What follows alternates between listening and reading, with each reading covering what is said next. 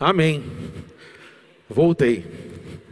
Nós estamos finalizando hoje a série O Poder para Mudar. E eu quero compartilhar com você hoje algo rápido, objetivo, diante da palavra de Deus, porque eu tenho certeza que Deus tem algo a acrescentar sobre as nossas vidas. Então, nesses dias que nós Estamos nessa série, nós estamos compartilhando algumas experiências da parte de Jesus. Domingo passado, nós tivemos aqui 10 pessoas indo ao batismo. Quem estava presente aqui? Foi algo muito especial. Nós já vimos Deus, Deus está fazendo muitas coisas aqui nesses dias que Deus está fazendo na igreja é algo que só Ele pode nos acrescentar. Nós já estamos nos preparando, porque Deus tem algo mais a derramar no nosso meio.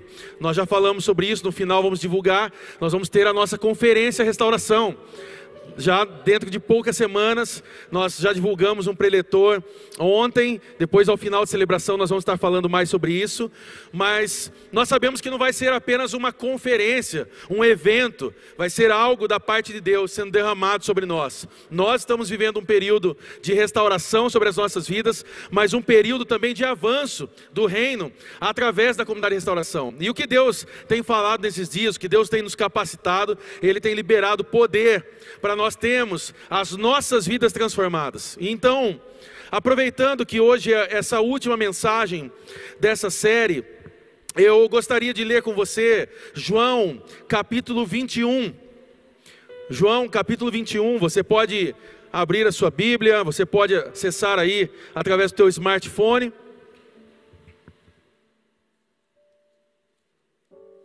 Então nós estamos aqui em João 21, último capítulo, de João, antes de entrar aí em Atos dos Apóstolos. E então nós temos aqui uma passagem um tanto quanto conhecida para muitos. E aqui eu queria ressaltar algumas lições desse último encontro de Jesus com os seus discípulos, antes dele ir aos céus. Então, João, capítulo 21. E nós vamos ler o capítulo inteiro. Se você não leu a palavra de Deus essa semana, nós já vamos iniciar essa, lendo a palavra de Deus. Depois disso, Jesus apareceu novamente aos seus discípulos, à margem do mar de Tiberíades. Aqui é o mar da Galileia. Foi assim: estavam juntos Simão Pedro, Tomé, chamado Dídimo, Natanael de Caná da Galileia, os filhos de Zebedeu e dois outros discípulos. Vou pescar, disse-lhe Simão Pedro, e eles disseram: Nós vamos com você. Eles foram e entraram no barco, mas naquela noite não pegaram nada. Ao amanhecer, Jesus estava na praia, mas os discípulos não o reconheceram. Ele lhes perguntou: Filhos, vocês têm algo para comer? Eles responderam que não. Ele disse: Lancem a rede do lado direito do barco e vocês encontrarão. Eles a lançaram e não conseguiram recolher a rede, tal era a quantidade de peixes. O discípulo a quem Jesus amava disse a Pedro: É o Senhor. Simão Pedro, ouvindo dizer isso, vestiu a capa, pois a havia tirado, e lançou-se ao mar. Os outros discípulos vieram no barco, arrastando a rede cheia de peixes pois estavam apenas a cerca de 90 metros da praia.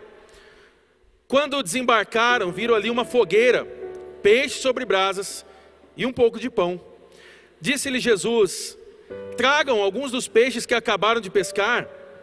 Simão Pedro entrou no barco e arrastou a rede para a praia. Ela estava cheia, tinha 153 grandes peixes. Embora houvesse tantos peixes, a rede não se rompeu. Jesus lhe disse: Venham comer. Nenhum dos discípulos tinha coragem de lhe perguntar: Quem és tu? Sabiam que era o Senhor. Jesus aproximou-se, tomou o pão e deu a eles, fazendo o mesmo com o peixe. Esta foi a terceira vez que Jesus apareceu aos seus discípulos, depois que ressuscitou dos mortos. Nós temos versículo 15 então, e aqui temos o processo de restauração da vida de Pedro. Depois de comerem, Jesus perguntou a Simão Pedro: Simão, filho de João, você me ama mais do que estes? Disse ele: Sim, Senhor, tu sabes que te amo. disse Jesus: Cuide dos meus cordeiros. Novamente, Jesus disse: Simão, filho de João, você me ama?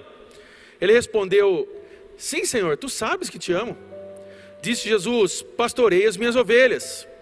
Pela terceira vez ele lhe disse: Simão, filho de João, você me ama? Pedro ficou magoado por Jesus lhe ter perguntado pela terceira vez: Você me ama? E ele disse: Senhor, tu sabes todas as coisas e sabes que te amo. Disse-lhe disse Jesus: Cuide das minhas ovelhas. Digo a verdade, quando você era mais jovem, vestia-se e ia para onde queria, mas quando for velho, estenderá as mãos e outra pessoa o vestirá e o levará para onde você não deseja ir. Jesus disse isso para indicar o tipo de morte com a qual Pedro iria glorificar a Deus. E então lhe disse: Siga-me. Pedro voltou-se e viu que o discípulo a quem Jesus amava o seguia. Esse era o que estivera ao lado de Jesus durante a ceia e perguntara: Senhor, quem te irá te trair? Quando Pedro viu, perguntou: Senhor, e quanto a ele? Respondeu Jesus: Se eu quiser que ele permaneça vivo até que eu volte, o que lhe importa? Quanto a você, siga-me. Foi por isso que se espalhou entre os irmãos o rumor de que aquele discípulo não iria morrer.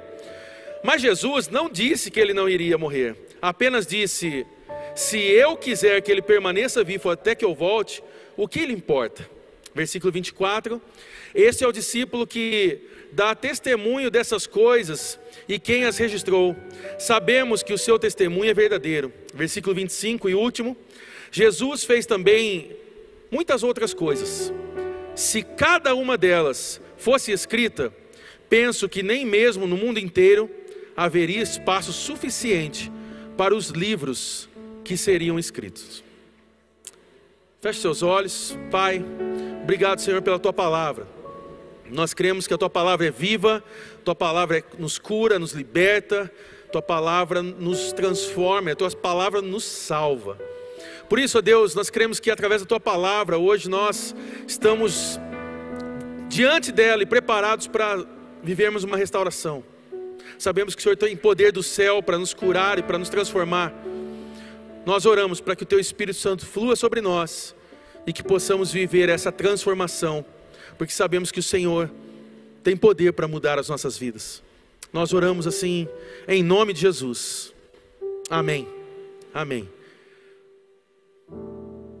É interessante olhar um pouco essa passagem e analisar um pouco do processo que está acontecendo aqui. Jesus ele está aparecendo pela última vez agora. Aqui é a terceira vez ao qual ele aparece depois da ressurreição. Então, quando nós temos o capítulo 20, ele aparece aos discípulos. Só que quando ele aparece aos discípulos, ele aparece e Tomé não está presente. Você conhece, sabe um pouco da história. Se você não conhece um pouco da história, você sabe daquela é, frase legítima do eu só acredito vendo. Você já usou essa expressão em algum momento da sua vida. Eu só acredito vendo. Talvez no dia que você viveu o processo de conversão, de transformação de vida, alguém foi contar de você para outra pessoa. E pode ter certeza que alguém falou assim: Eu só acredito vendo. Porque nós éramos maus, sim ou não? Quem aqui era bem complicado aqui? Não precisa levantar a mão. Tem uns que já levantaram. É bom, esses são sinceros. Tem gente que era muito complicada. Eu, eu era complicado. E eu sei que até hoje tem pessoas que falam assim: Mateus, Mateus é pastor? Ah, não. Então, nesse primeiro encontro, Tomé não está presente. E então surge aquele questionamento lá no capítulo 20 de que ele fala: Não, eu, eu quero entender, né? Só que Jesus aparece depois, uma semana depois, Jesus aparece. Tomé está presente. Tomé queria tocar nas feridas. Tomé queria ver. E então Jesus aparece. E ele toca, ele vê. E aí ele tem a experiência de saber que era o Senhor, que o Senhor ressuscitou, que ele está vivo. E eu não, eu não sou desses de ficar jogando pedra em Tomé. Porque se a gente não está presente, como que a gente pode ficar mesmo, né? quero ver, também quero participar dessa experiência. E então, agora Jesus aparece num outro lugar. Esses discípulos estão numa pesca. Só que é interessante olhar essa pesca não como uma pesca normal, mas agora aqui como uma possível fuga desses discípulos. Quando nós olhamos para a vida de Pedro, você sabe muito bem que Jesus chamou ele para ser pescador de homens. Ele tinha um chamado para a sua vida, mas parece que num determinado momento ele ele volta a viver a experiência do passado. Pedro representa eu e você. Quando muitas vezes nós estamos frustrados com a vida, nós não estamos mais conectados com as experiências de Jesus, nós muitas vezes queremos voltar ao nosso passado e queremos viver aquela vida ao qual um dia deixamos para trás. Você é tentado a isso, sim ou não? Muitas vezes nós somos tentados a isso. Ah, quer saber de uma coisa? Essa é uma frase que a gente sempre fala. Quer saber alguma coisa? Eu, eu vou, eu vou voltar a fazer o que eu queria mesmo. Mas aqui nesse último encontro de Jesus com seus discípulos, antes dele é, ter a experiência da ascensão aos céus, após a ressurreição dele, existem alguns princípios interessantes que nós podemos extrair dessa, dessa conversa, dessa passagem. E eu queria compartilhar eles com você nessa noite para nós sairmos aqui com algumas lições. Porque Jesus é aquele que tem poder para mudar. Jesus é aquele que tem poder para mudar a minha vida e a sua. E nós não estamos aqui nessa noite simplesmente porque viemos ganhar um chocolate de Dia das Mães. Nós não estamos aqui simplesmente porque não tínhamos o que fazer em casa. Nós não estamos aqui porque, ah, na verdade, é a minha nova religião. Eu vou lá porque todo domingo eu tenho que bater cartão na igreja. Não, nós estamos aqui porque queremos ser mudados. Porque sabemos que sem Jesus nós não conseguimos mudar. Você crê nisso? Que é somente por Jesus. É somente por Jesus que podemos ter transformação. A minha força e a sua, ela é ineficaz no processo da nossa transformação. É por isso que nós colocamos a nossa vida diante de Jesus, porque é Ele que nos molda. Fala a pessoa do seu lado, Ele está te moldando. Fala a pessoa do seu lado, você já está bem melhor. Nem que seja pela fé, querido, fala isso. Mas eu queria compartilhar alguns pontos, algumas lições que nós tiramos aqui dessa passagem. A primeira delas, que eu queria compartilhar com você é: cuidado com as suas decisões impulsivas. Você pode falar isso para a pessoa do seu lado? Cuidado com as suas decisões impulsivas. Versículo 2 e 3, vamos lá. Estavam juntos Simão Pedro, Tomé, chamado Dídimo, Natanael de Caná da Galileia, os filhos de Zebedeu e outros dois discípulos. Versículo 3: Vou pescar, repita comigo, vou pescar. Disse-lhe Simão Pedro, e eles disseram: Nós vamos com você. Eles foram e entraram no barco, mas naquela noite não pegaram nada. Eu queria que você repetisse isso comigo, mas naquela noite não pegaram nada. O que dá para perceber aqui que aparentemente essa pesca não era uma pesca planejada. Quem aqui sabe pescar? Levanta a mão. Você gosta de pescar, você sabe, você tem um pouquinho de habilidade. Pode levantar a mão. Você, você é alguém que eu acho especial, porque eu não sei. De verdade, eu vi que alguns levantaram a mão aqui. Se um dia você quiser me convidar para pescar, eu não vou. Mas eu posso assistir, eu posso assistir você pescar. Porque eu não tenho paciência para pesca. É sério, aquela, aquela história de tá nervoso, vai pescar, isso é uma mentira do diabo, porque eu vou ficar muito mais nervoso. Então eu prefiro ficar em casa. Eu acho que eu prefiro assistir o meu time, que é horrível, do que pescar. Porque eu vejo as pessoas, tá, pode, ser que eu, pode ser que você vai quebrar um dia um paradigma na minha vida, tá? Mas eu fico vendo aquelas pessoas ali assim.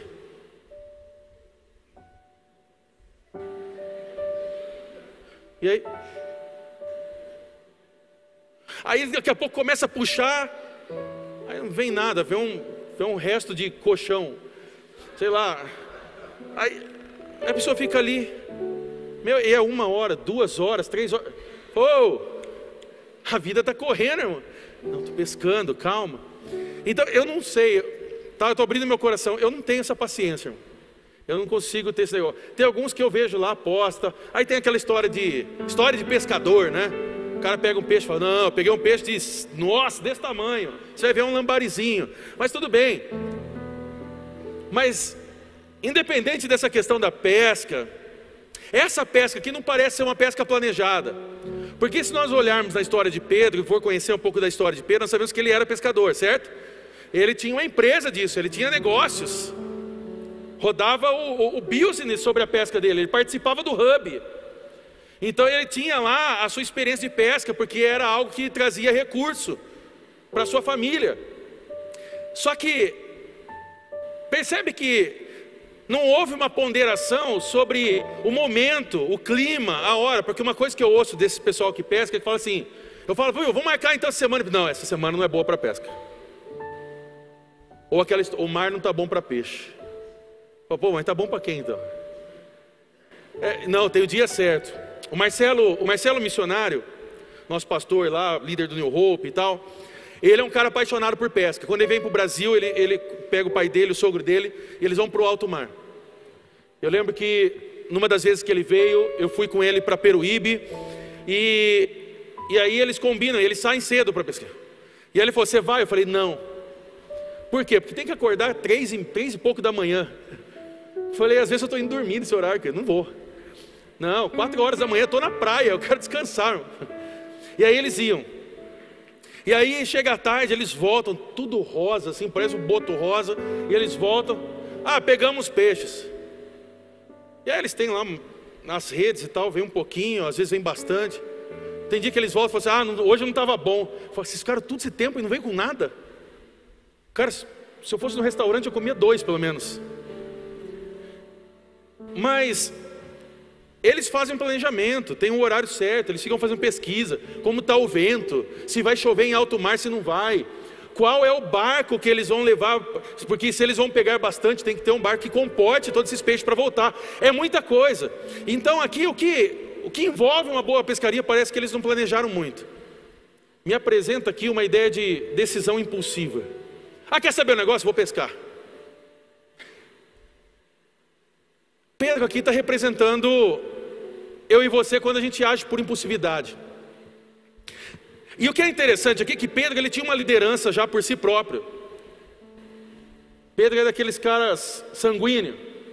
Sabe aqueles caras assim, quer saber o negócio? Eu vou fazer, acabou. A minha esposa diz que conhece alguém assim em casa. Vamos fazer. E agora? Não sei, agora vamos ver como vai fazer. Eu lembro, eu sempre cito a reforma, esse espaço aqui.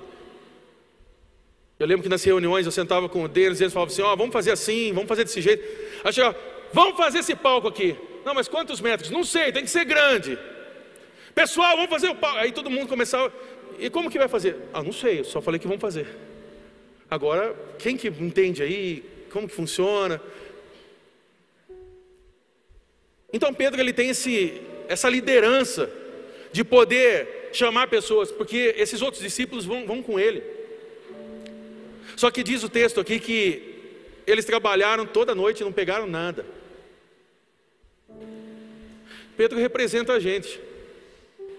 Quer saber do negócio? Meu marido está tão chato. Hoje eu vou no shopping, eu vou comprar aquela bolsa assim, e eu não estou nem aí. Ou quando o esposo chega em casa e fala assim: dá uma buzina diferente, fala, não parece a buzina do carro? E de repente fala, troquei. Mas como assim trocou, né? Troquei.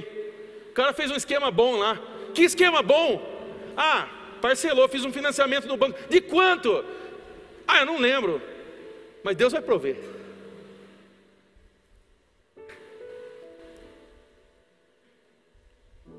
Será que agir por impulso é a melhor forma da gente resolver a nossa vida? Será que ter essa impulsividade, é, ela seria para nós a melhor forma de resolver conflitos? Ah, não está muito bem o casamento hoje. Quer saber o negócio? Já vou ligar para o advogado e pedir divórcio. Quer saber o negócio? Vou dormir fora de casa hoje. Quer saber o negócio? Hoje eu vou no restaurante, eu vou comer até destruir, não estou nem aí. Cuidado com as suas decisões impulsivas. Será que hoje eu e você não estamos colhendo algumas coisas na vida porque nós tivemos decisões impulsivas. É aquela história que na hora da raiva a gente não sabe o que faz. Mas não é só na hora da raiva, na hora que a ansiedade pega, na hora que nós estamos depressivos, na hora que nós estamos angustiados, ou melhor, na hora que nós estamos distantes de Deus. Tomamos decisões ao qual não deveríamos tomar. O fato é que Jesus não estava nessa direção dessa pescaria. E parafraseando aquela música que nós cantamos muito, sem Jesus no barco, as coisas não vão tão bem. Então, fala a pessoa do seu lado uma coisa: se você agir sem orar e pensar, em breve você vai chorar e se amargar. Guarda isso nessa noite, querido, em nome de Jesus. Não tem como nós vivermos uma vida agindo pelos nossos pensamentos e por aquilo que achamos. Nós precisamos ter uma vida de oração, pensar, tomar decisões em Jesus. Primeira coisa, então, primeiro ponto aqui, cuidado com as suas decisões impulsivas. Segundo ponto é que a frustração prejudica a visão. Vai lá, fala de novo para alguém aí. A frustração prejudica a visão. Olha o versículo 4 e 5. Ao amanhecer, Jesus estava na praia, mas os discípulos não o reconheceram.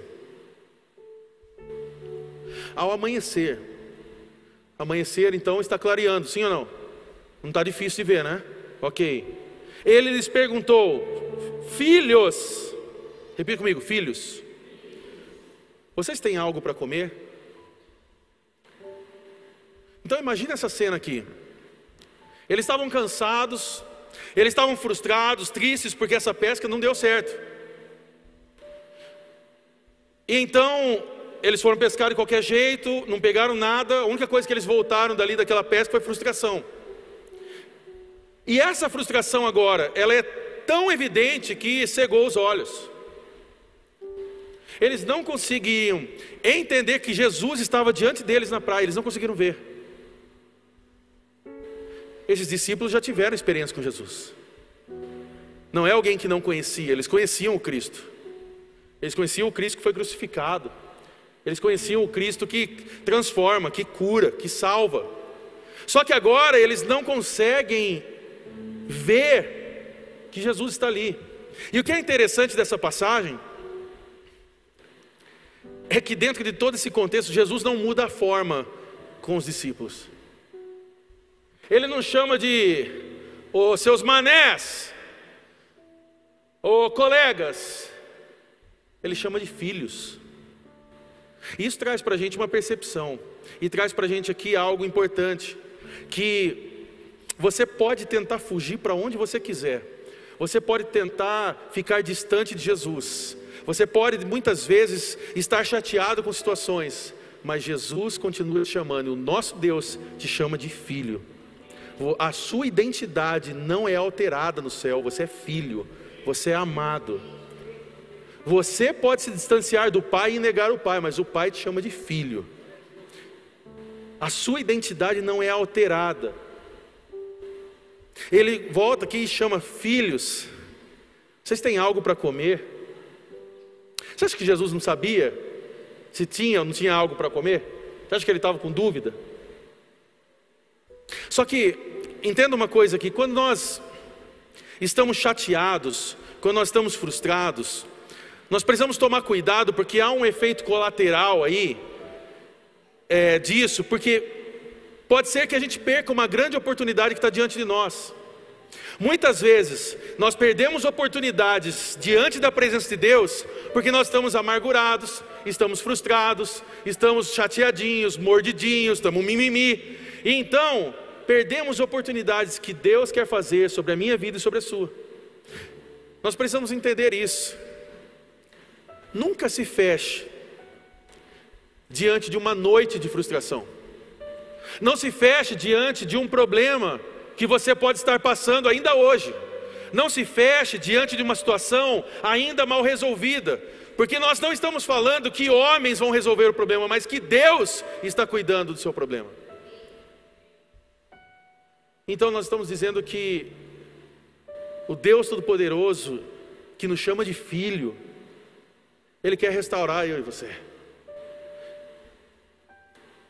Eu sei que muitos acabam jogando a toalha, muitos acabam desistindo. Ah, não deu nada certo na noite anterior. Então, quer saber do negócio? Estou fora. Como foi a sua última noite? Como que foi essa semana que se passou? Se você pode avaliá-la, como que você classificaria essa semana? Será que as coisas não deram errado justamente porque você agiu como Pedro e como seus amigos aqui? Ah, quer saber um negócio? Eu vou chutar o balde, vou voltar para o que eu estava vivendo. Eu sei que alguns teólogos divergem nessa questão. Alguns dizem que Pedro voltou porque a coisa apertou, tinha que vender peixe, então ele voltou para a sua correria. Alguns, alguns dizem que não, que era algo comum, então eles foram pescar de forma natural. Eu eu tenho uma concepção aqui, e o meu entendimento é que ele estava voltando para o seu passado. Porque Deus o chamou, não mais para pescar peixe, mas agora ser pescadores de homens. Então não faz sentido ele voltar para a velha prática, se Deus o chamou para alcançar pessoas. Que se você continuar lendo, depois nós vamos, vou te dar um spoiler. Se você não leu Atos, você vai ver depois que Pedro marca a história. E aquilo ao qual ele foi chamado, ele cumpriu e cumpriu muito bem. O cara prega, 3 mil pessoas se converte. Que Deus nos dê essa graça de pregarmos e 3 mil pessoas estarem diante do Senhor, amém? Que nós consigamos fazer isso. Então eu entendo que ele está voltando ao seu passado. Por quê? Por causa do impulso. Sem planejamento, sem consultar, sem buscar a Deus. Então, a frustração prejudica a nossa visão. A frustração das coisas que nós temos na nossa caminhada de vida prejudica a nossa visão daquilo que Deus já nos mostrou pela fé que vai acontecer. Sabe por que muitas vezes nós não alcançamos coisas ao qual Deus já falou, já estabeleceu, já determinou sobre as nossas vidas? Porque nós estamos vivendo uma vida de frustração. Ah, Mateus, mas eu nem sei mais se eu acredito. Ué, mas quem falou para você? Não, foi Deus. E você não acredita? E você acredita em quem então? No faz o L? Você acredita no governo? No prefeito? Nas pessoas que estão ao seu redor? Cara, se Deus deu uma palavra para você, meu querido, pode confiar, vai acontecer. Ah, Mateus, é que eu, eu não sei. Ah, então, desculpa, meu irmão, você está vivendo um período de frustração Hoje é noite de cura. Deus tem poder para mudar o seu coração nessa noite, para que você volte a enxergar tudo aquilo que Deus determinou sobre a sua vida e para que você experimente a boa, perfeita e agradável vontade dele sobre a sua vida. Amém? Terceiro, terceiro ponto aqui. Esteja pronto para obedecer e recomeçar. Fala com alguém aí, esteja pronto para obedecer e recomeçar. Versículo 6. Ele disse: Lancem a rede do lado direito do barco, e vocês encontrarão. Eles a lançaram e não conseguiam recolher a rede, tal era a quantidade de peixes. O mar é o mesmo, os peixes eram o mesmo, a rede é a mesma. O que, que aconteceu? Eles colocaram no lugar certo, eles obedeceram, eles recomeçaram.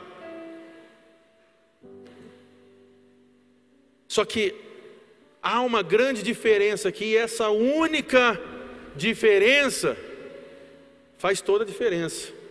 Porque agora há uma instrução, há uma instrução correta agora, agora é, é sobre a direção do mestre. Os peixes estavam lá. Talvez eles não iam precisar ficar igual eu imaginei ali. Lancem a rede do lado direito do barco, agora Jesus está no comando. É como se Jesus estivesse dizendo de forma irônica assim: Meu, joga direito esse negócio, faz direito, não é assim. Então, guarde uma coisa essa noite, em nome de Jesus: quando nós lançamos as nossas redes, depois do comando de Jesus, tudo dá certo. Quando nós lançamos as nossas redes, depois do comando de Jesus, tudo dá certo. Sabe por que tem muita empresa aqui representada que ainda bate cabeça? Porque a gente está indo por aquilo que a gente sabe. Eu conheço o mercado, eu sei tudo como tem que fazer.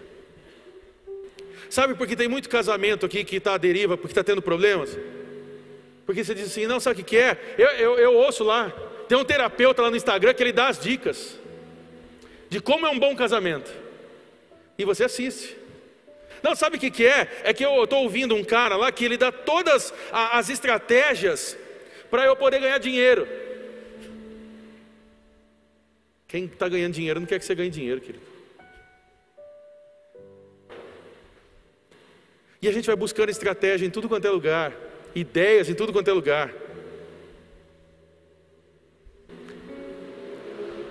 Quando nós lançamos as nossas redes, depois do comando de Jesus, tudo dá certo. Tome uma decisão hoje de agir com as suas decisões baseado no que Deus fala para você. Mateus, mas é que demora um pouquinho mais, eu tenho que orar, eu tenho que buscar, eu tenho que estar conectado para ouvir Ele. É, meu querido. Se fosse fácil,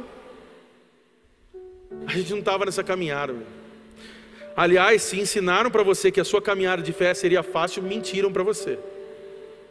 Se falaram que a vida com Jesus é um mar de rosas, mentiram para você. Porque a palavra de Deus que eu conheço diz que no mundo nós teríamos aflições. Mas o mais interessante é que diz: tenha um bom ânimo, eu venci o mundo. Ele venceu, então ele cuida de você, ele cuida da sua casa, ele tem sonhos e planos a serem realizados sobre a sua vida que, que nós precisamos fazer então, Mateus? Precisamos buscá-lo.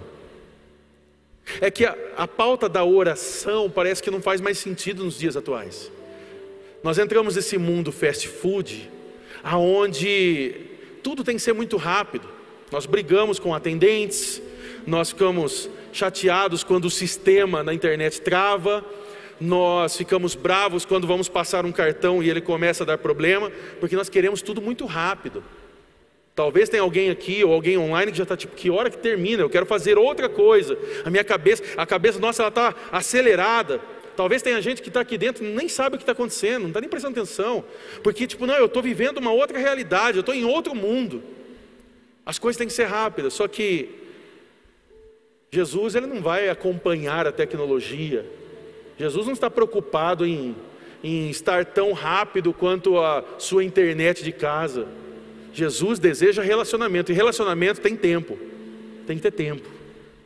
Você não casa com alguém da noite para o dia, você conhece a pessoa, você ora com essa pessoa. Quando você casa, você não conhece ela 100%, você vai ter experiências todos os dias, boas e ruins, e aí você vai conhecendo, aí você vai descobrir algumas coisas. Da mesma forma é com Jesus. Quando nós começamos a orar e buscar a direção de Jesus, nós vamos vendo que Ele tem muitas coisas a nos entregar. E aí nós começamos a ver que o amor dele é muito maior do que nós compreendemos porque talvez nós temos uma limitação do tamanho do amor de Deus, e aí nós começamos a ver que o amor dele ainda é maior, aí nós começamos a acessar a Deus, acessar a, a, a palavra dele, e aí nós começamos a ver que esse Deus ele é gracioso, e aí nós começamos a ver que ele é um Deus que cura, e aí nós começamos a experimentar a cura de Deus, nós começamos a ver, uau, esse Deus ele é poderoso para fazer infinitamente mais, e aí a gente começa a buscar mais, orar mais, ter mais relacionamento, e cada dia mais que nós buscamos esse Deus, nós ficamos maravilhados com tudo que Ele pode fazer. Isso é relacionamento. Então Deus não está preocupado na velocidade do mundo, porque quem colocou o mundo nessa velocidade foi a gente. Jesus continua querendo ter relacionamento contínuo. E esse relacionamento contínuo leva tempo. Então não ache você que você chega hoje na igreja, você ora, sai daqui, ah, agora beleza, está tudo resolvido, pronto, ok. Agora não, não caio mais naquela área. Não, querido, agora você vai continuar perseverando. Você vai continuar orando, você vai continuar buscando. Sabe por quê? Porque o diabo ele vai tentar você nessas mesmas áreas. Então você vai continuar buscando a Ele, você vai continuar pedindo a Ele, você vai se relacionando com Ele. Chega uma hora que aquela área ao qual você caía, você vai perceber assim, não, agora eu não caio mais. Mas por que você não cai mais? Porque você teve uma vida de relacionamento. Está entendendo? Diga amém. Amém. Então, quando nós lançamos essas nossas redes depois do comando de Jesus, tudo dá certo. Quarto e penúltimo ponto, para nós orarmos. Nunca fuja da presença, devido à sua fraqueza. Fale a pessoa do seu lado, nunca fuja da presença, devido à sua fraqueza. Versículo 7. O discípulo a quem Jesus amava disse a Pedro: É o Senhor. Simão Pedro, ouvindo dizer isso, vestiu a capa, pois a havia tirado, e lançou-se ao mar. Esse discípulo aqui, no caso João, está dizendo: É Jesus. Só que Pedro, nesse momento, eu acredito que ele fica desesperado, tipo, meu, como que eu não vi? E agora, eu acho que agora o negócio vai pegar para o meu lado. Eu acho que agora Jesus vai vir e vai falar umas poucas e boas para mim. Eu não quero, eu não quero passar por essa experiência negativa, humilhante diante das pessoas. Quer saber negócio? Eu vou pular na água. E o cara pula na água, vai se esconder debaixo d'água. Deixa eu falar uma coisa para você. Não adianta você sair correndo porque você não fez da forma certa. Não adianta você fugir por causa que de repente você não conseguiu é, fazer as coisas ao qual Deus pediu para você fazer. Porque Deus sabe da nossa imperfeição. Deus sabe das suas tentativas, Deus sabe da sua busca. Então é hora, e aqui eu quero dizer para nós hoje, que hoje é noite de nós encararmos isso diante de Jesus e pedir perdão, nos restaurar, porque esse é o único caminho seguro que nós temos, de nos chegarmos diante de Deus, pedirmos perdão, nos restaurarmos diante dEle, então, não adianta a gente fugir da presença dEle, porque nós nos sentimos fracos, ou porque estamos distantes, pelo contrário, querido, é nesse momento que Deus aperfeiçoa você. É nesse momento que Deus coloca força sobre você. É nesse momento que Deus quer trabalhar o seu coração e o meu para que nós possamos estar próximos dele, nos relacionando com ele e então temos, temos uma vida que agrada a ele.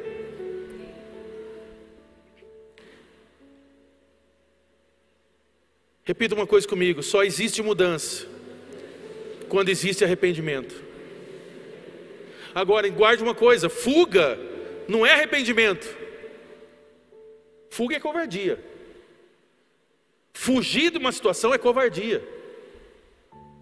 É por isso que nós precisamos ir então até Jesus. Não é pular na água. Quinto e último, para nós podermos orar. Enfrente o processo de restauração. Fala a pessoa do seu lado, enfrente o processo de restauração. Olha o versículo 15 e 17. Depois de comerem, Jesus perguntou a Simão Pedro: Simão, filho de João, você me ama realmente mais do que esses? Disse ele: Sim, Senhor, tu sabes que te amo. Disse Jesus: Cuide dos meus cordeiros. Novamente Jesus disse: Simão, filho de João, você realmente me ama? Ele respondeu: Sim, Senhor, tu sabes que te amo. Disse Jesus: Pastorei as minhas ovelhas. Pela terceira vez ele disse: Simão, filho de João, você me ama? Pedro ficou magoado por Jesus lhe ter perguntado pela terceira vez: Você me ama? E ele disse: Senhor, Tu sabes todas as coisas e sabes que te amo. Disse-lhe Jesus: Cuide das minhas ovelhas. Perceba que aqui tem algumas coisas interessantes. Jesus ele não se esqueceu da negação de Pedro. Pedro negou Jesus. Quantas vezes?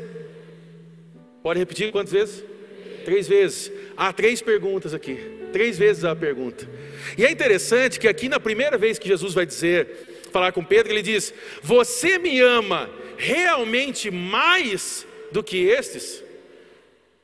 Lembra da conversa de Pedro? Ainda que todos deixarem você e negarem você, eu não vou negar. Ainda que todos esses possam abandonar, eu estou junto. Cuidado com esses, irmão. Está explícito na Bíblia que não dá certo. Cuidado. Estamos juntos até o fim, só pode contar comigo. Ih. Quem está junto não fica falando, irmão. Quem está junto, na hora que você olha, está do seu lado. Quem está junto com você não precisa mandar frasinha de efeito, ele anda junto. Ele vai com você. Cuidado, cuidado. Mas é interessante que Jesus ele sempre é muito estratégico nas suas perguntas. Você me ama realmente mais que esses? Mais que esses ao qual você falou que você ficaria ali firme?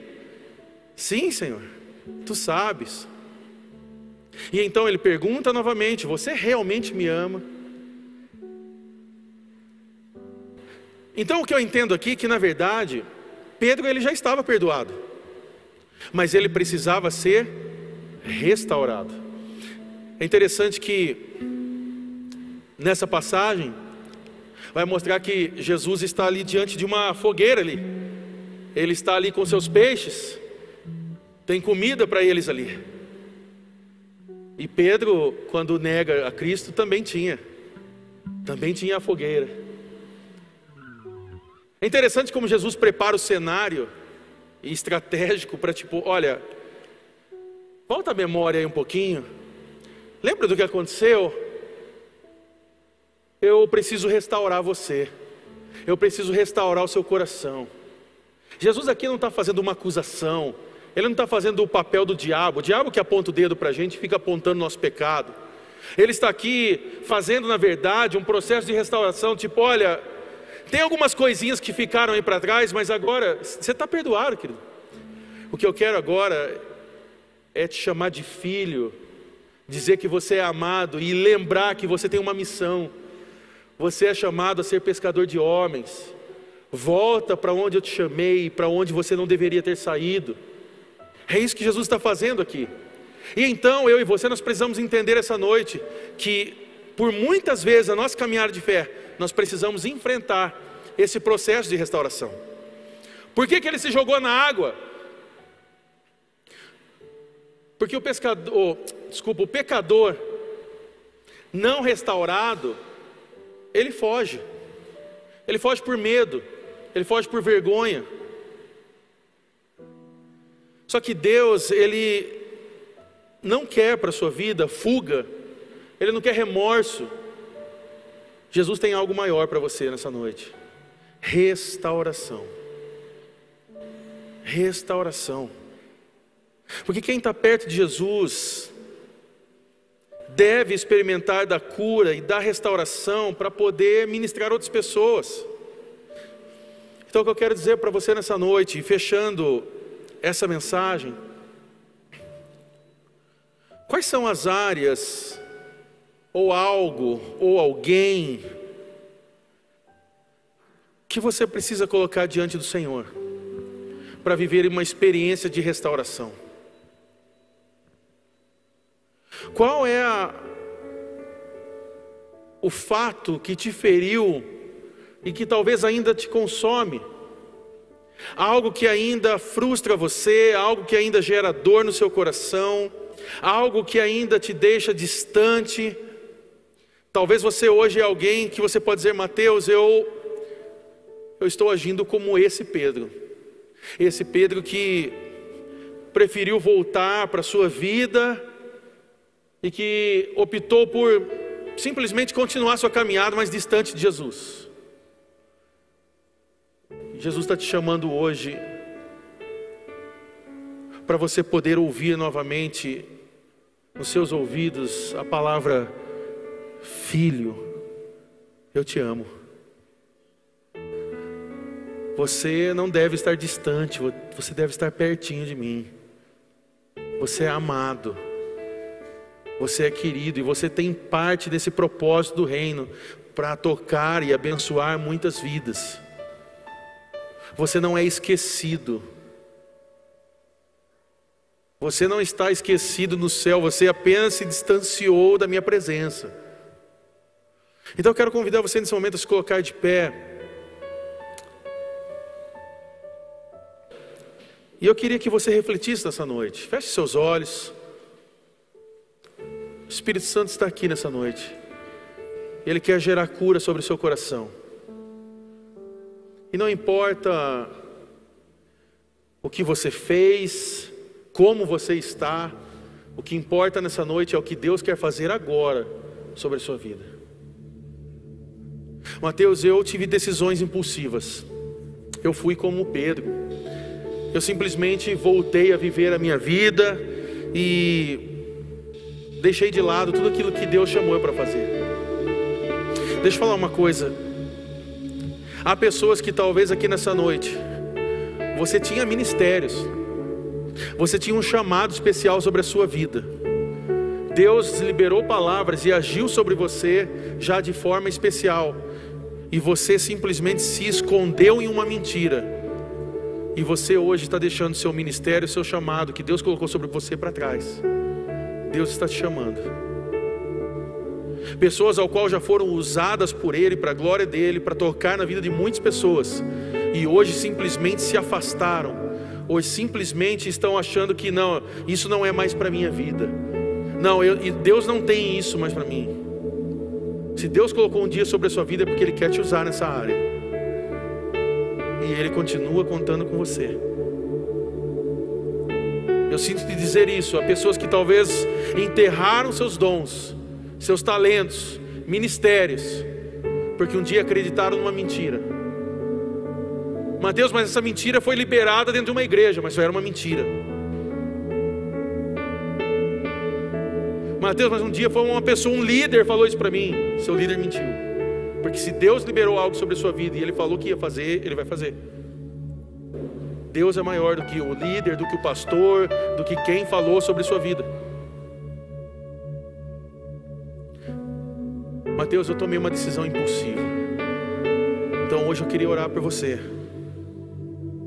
Você que talvez hoje está frustrado e você não consegue ter mais visão daquilo que Deus já fez e pode fazer através da sua vida.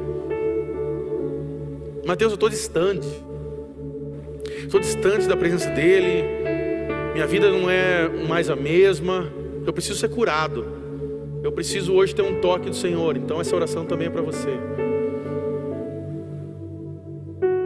Você que talvez hoje quer tomar essa decisão de obedecer e de recomeçar a sua caminhada de fé. Você que hoje entende que é necessário esse recomeço. E eu costumo dizer que Deus, Ele é um Deus de começos, de novos começos, de recomeço. E hoje é uma chance que você tem de recomeçar, de voltar da onde você caiu e levantar e continuar sua caminhada. Aliás, nós não devemos ter vergonha disso. Por isso que a palavra de Deus diz que aquele que está de pé, cuide para que não caia. Mas a realidade é que todos nós vamos passar por experiências de quedas. E é para isso que existe a igreja de Jesus, porque quando um cai, aquele que está perto ajuda a levantar. Nós não estendemos o dedo, nós estendemos a mão. Nós não apontamos condenação, nós direcionamos essa pessoa à experiência da salvação, da restauração. Talvez hoje você é alguém que se sente fraco e você está fugindo da presença de Jesus. Então é você mesmo que Jesus está te chamando. Jesus está te chamando nessa noite. Mateus, mas eu estou fraco. É nesse momento que é essa experiência de Deus, que Deus vai se fazer forte através da sua vida. E talvez hoje você entende, Mateus, eu preciso viver um processo de restauração na minha vida.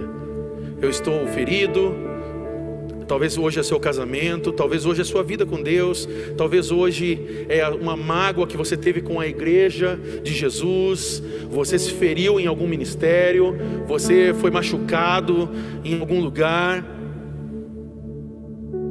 Deus tem poder para mudar. Através de Jesus, nós obtemos esse poder, e esse poder que está dentro de nós, chamado Espírito Santo, gera transformação, gera mudança sobre nós. De olhos fechados, eu queria perguntar para você nessa noite: quem é você?